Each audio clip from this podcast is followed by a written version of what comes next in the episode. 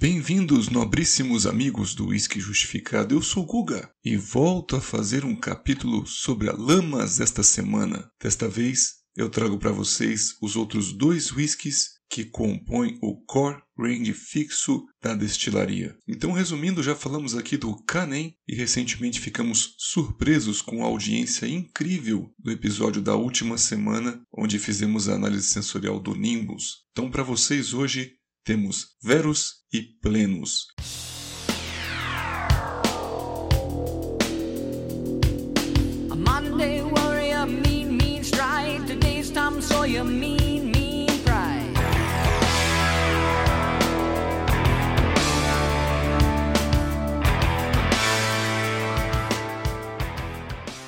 Quem quiser saber um pouquinho mais sobre a destilaria, ela é brasileira. Você encontra o Instagram da Casa Lamas, além também dos sites de vendas repletos de informações sobre todos os rótulos, inclusive dos outros destilados. Eles fabricam da cachaça ao gin, tem muita coisa boa disponível para adquirir e degustar. Quem quiser ouvir um pouquinho do capítulo anterior, eu acabo descrevendo lá sobre os alambiques e as maturações.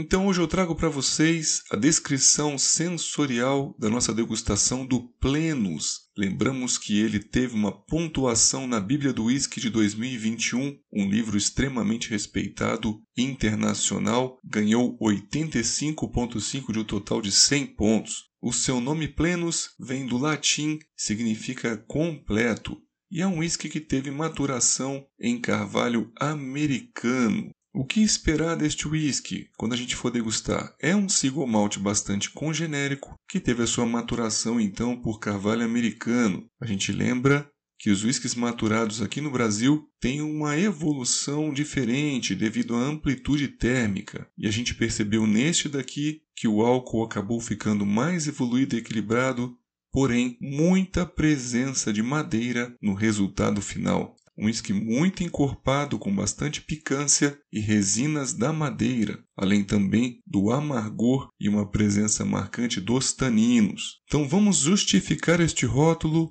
a sua fase nasal traz para nós um whisky sobretudo amadeirado. Brotam aqui resinas da madeira e a influência do carvalho americano traz o coco em suas várias formas, mas é tão intenso que lembra um óleo de coco. Percebemos também a sua palha, a sua casca, além também de um aspecto de coco queimado. Muitos aromas frutados brotam dos mais distinguíveis percebemos os figos e também nozes e amêndoas, que estão aqui disponíveis não em forma licorosa ou doce, mas também numa forma mais de extrato concentrado ou de óleo. Tem a presença de um certo dulçor, como um caramelo, mas logo mesclado com uma canela fresca bem picante, além do gengibre e do cardamomo, trazendo também o carvalho molhado. O álcool não é perceptível e ele possui um mínimo aroma aqui de fermento ou de whisky artesanal, de bebida artesanal. Slancher. A análise na fase bucal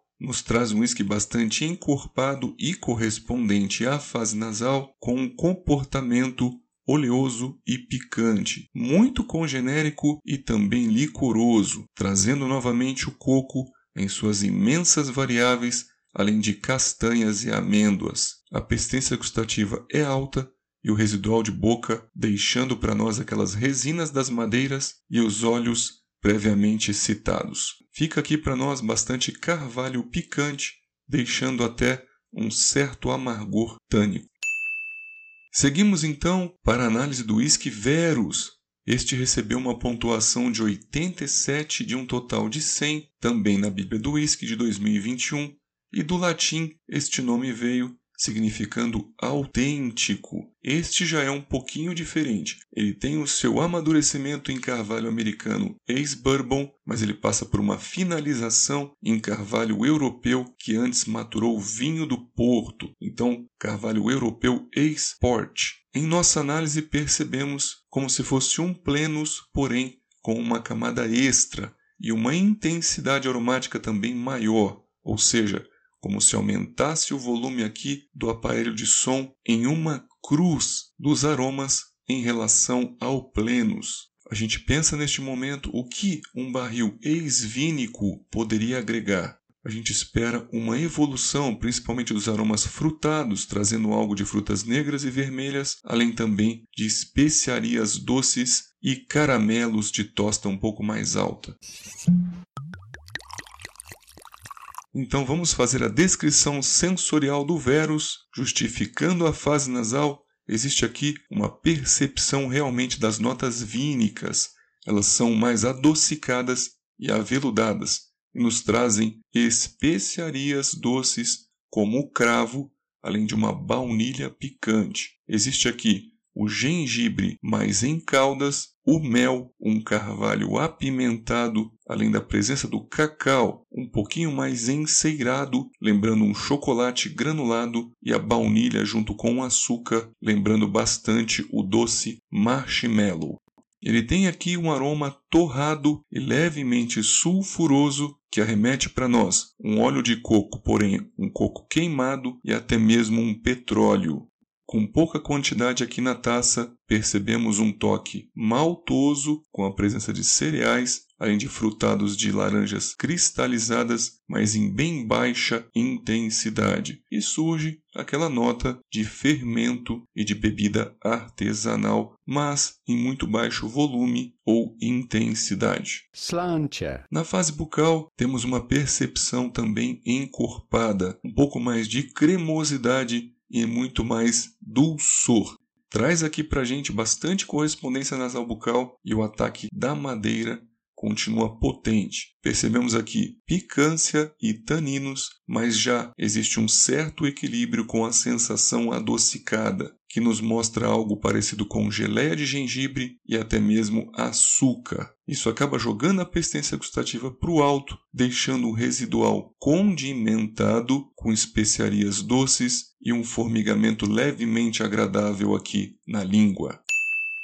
Vamos caminhando então para as considerações finais, deixando nossa conclusão que aqui no Verus ocorreu um enorme acréscimo em potência aromática, além também de complexidade em doces para o conjunto deste single malt. Entendemos que a fábrica Lamas traz para nós whiskies de alta qualidade, bastante congenéricos, então o aspecto geral deles sai um pouquinho daquele clássico escocês de um whisky mais leve, com frutas, cítricos e as notas maltosas de cereais. Aqui ela foge um pouquinho, se enquadrando mais para um perfil de alta influência do barril, num destilado oleoso e espesso, com muita percepção condimentada, eu não vou dizer salgada, mas com carvalho americano agregando para nós coco e baunilha em suas várias formas, deixando tudo muito pesado e encorpado. Nós dissemos no capítulo anterior e voltamos a dizer que nem mesmo nós brasileiros estaríamos acostumados a degustar algo tão diferente, mas a gente fala que provar essas variações da bebida é muito interessante para abrir nossos horizontes sensoriais.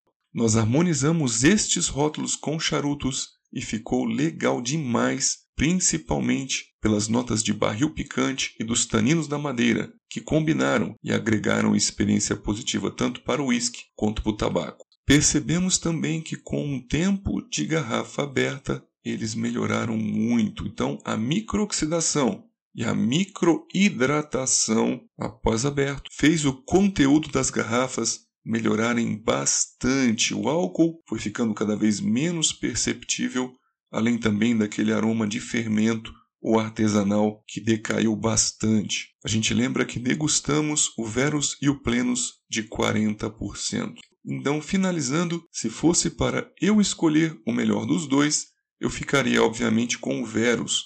Este dulçor me agregou demais algo nobre para o resultado final. Eu deixo uma nota de 3,5 de um total de 5 para o Verus e para o Plenus 3 de um total de 5. Meus amigos, eu fico por aqui, espero que vocês tenham gostado das nossas descrições para os rótulos da Lamas. O feedback nas redes sociais tem sido bastante animador e eu fico muito feliz com todos e vejo vocês nos próximos podcasts.